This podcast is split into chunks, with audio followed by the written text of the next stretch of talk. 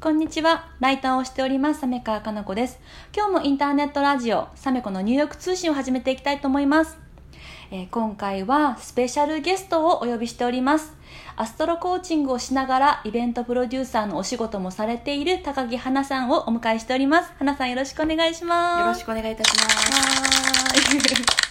でですね今日はあの私すごい花さんにお世話になっていて定期的にねあの占っていただいたりとかしてるんですけれどもそのね占いのお仕事のお話ももういろいろ伺っていきたいなと思うんですが、はいまずはその前に私たちのね出会いからお話ししたいなと思っていて実は私たちニューヨークでねそうなんです。出会ったんですよね。はい であのニューヨークで私はすごく自分のキャリアに迷ってたりとかしていてであの松村ありさんというあのこのラジオにもね過去出ていただいた心理学者のね先生がいらっしゃるんですけどその講座に通ったら花さんもね同じく参加者としていらしていてそこで知り合ってね。そうですね。はい。私はあの子育てのストレスで、うん。でコーチングも勉強しながらポジティブ心理学うんうん。も、あの同じような流れで、うんうん。あの受け始めててってところで、うん。でその異文化で、うんあの家で子供と二人きりみたいな生活だともう結構息詰まってきつかったんですよ。うんうんでそれをそのい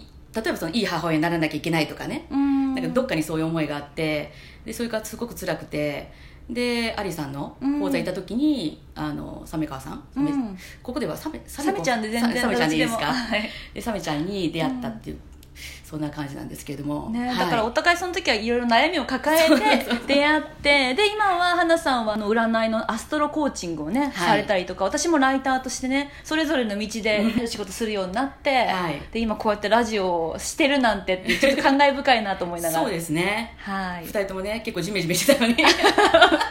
そうですね。ではねちょっと花さんのねお仕事についていろいろ伺っていきたいんですが、はまずそのアストロコーチングっていうお仕事されてると思うんですけどこれどういったお仕事ですか？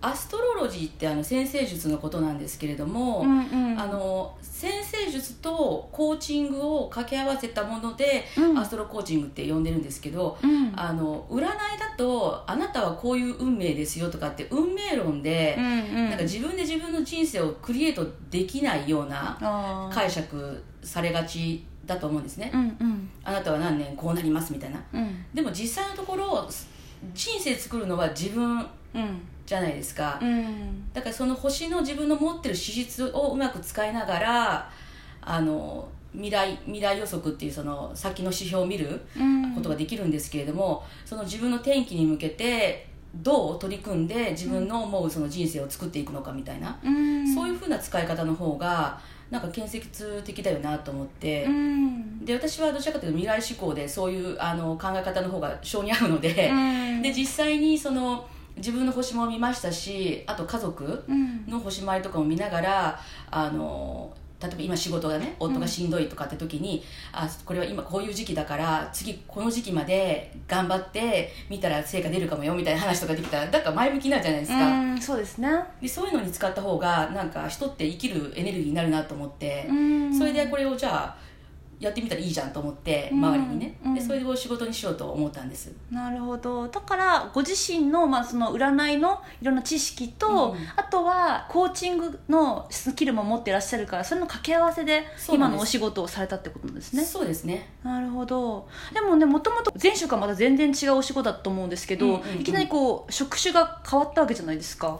そうですね、今まではあのこれもね面白くって、うん。あの自分のホロスコープを見ると、うん。あの美的感性に、うん。あのまつわるものを扱いたいっていう、うん。そういうあの解釈のできる配置持ってるんですね、うんうんうん。であの実際にあの一番初めアクセサリーのうん。あのコスチュームジュエリーっていうんですけれども輸入のあのブランド物のアクセサリーを扱う商社にいて、うん。そこでデザインとか、うん。あとあの、まあ、営業もやったしへあえの商品企画とかねうん。そういうのやったりとかして、うん。でそこからあのファッション系のその雑貨扱ったり、うん。あとあの生活雑貨の方のね会社に移ったりとかっていうので、あの小売畑が多かったんです。うんうん。であのそこではあのお客様との対話も含めて、うん。まあ、美的なものをその扱うっていううん。あの要素のものをやったんですけれども、うん。あの私海洋性魚座とかいうところも結構聞いてるのでう、ん。であの神秘的な目に見えない世界うん。例えば占いとかっていうのも結構それもハマるへえで実際にあの幼少期、まあ、中学部ぐらいから占い雑誌っていうのを見始めてう、んうん。で毎日の占いってあるじゃないですか、うんうん。でそれをね見てたら今日は告白にいい日とかってあるわけですよ。マイバースデーとかね。ああ懐かしい。ありましたね。そういう占い雑誌ね。あの、うん。ミスティとかね、うんあれをねずっとくまなくね見るんですよ、あじゃあもともと好きでいらっしゃったんですね。そう好きで、うん。それで例えばピンクのハンカチを持って今日は告白すると吉とか書いてるわけですよ、うんそれでやるんですよ、うんうん。全部振られるんですよ。へえ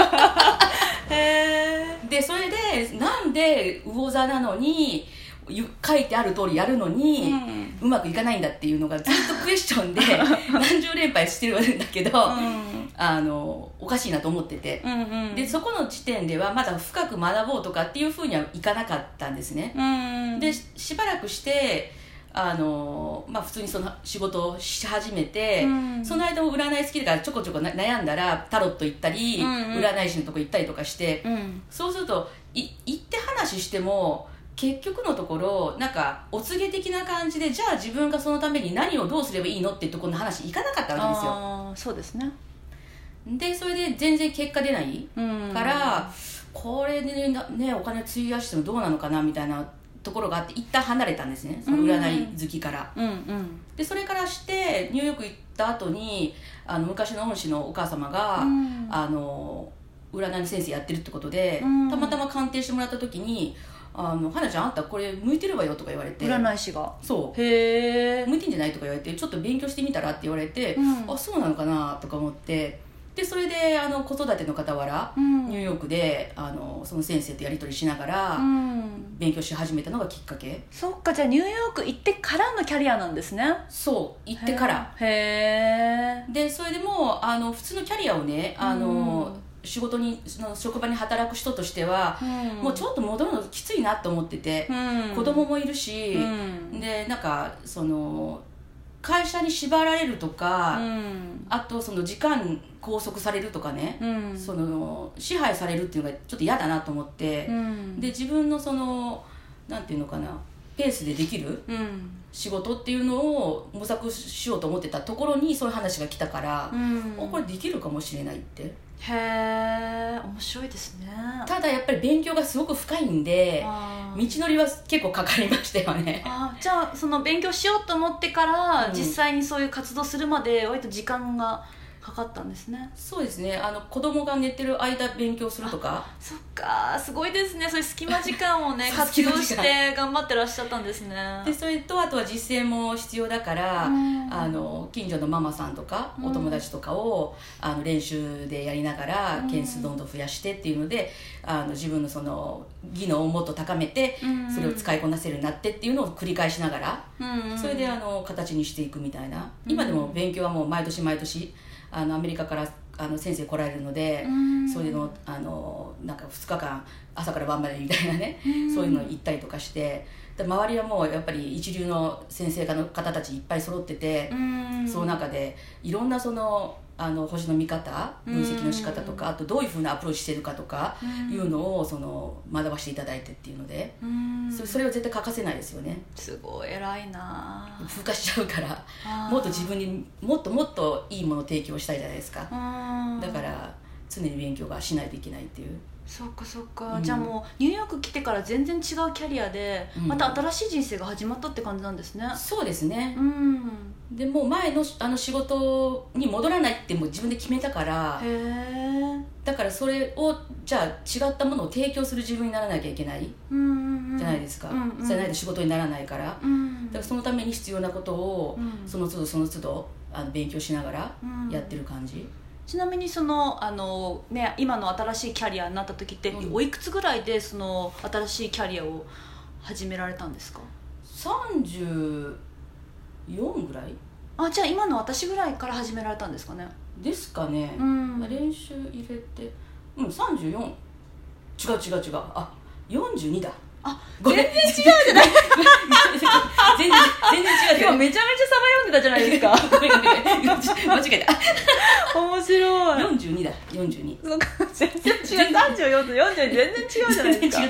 面白いんですけど。そっかじゃあ40代過ぎてからキャリアチェンジだったんですね。そうそうそう。そっか。いやでも人生面白いですね。そうやってうん。全然違うキャリアでね今こうやってご活躍されてて、ね本当、うんだからそれもその言ったその今言ってるあの新里弘樹先生っていう、うん。あのノエル・ティル式の心理先生術の先生がいらっしゃって、うん。すごく尊敬してる先生なんですけれどもうん。あのそその中でもしょっちゅう出てくるのがやっぱり、うん。いつでもその自分でじ人生を作れるっていう、うんうんまあ、そういう考え方っていうのをそのがいつでもできるんだっていう自分が思えばできるっていう、うん。その星の流れとあと自分の資質をね、ううんまく使っていけばできるよねっていうのをあの結構その考え方がすごく励みになったりとかして。うん。それはそのお客様にももちろん言えることですしあと自分自身にもで自分が実際にそれを実践して実感しないとやっぱなかなか説得力湧かないと思うよね、うんうん。だから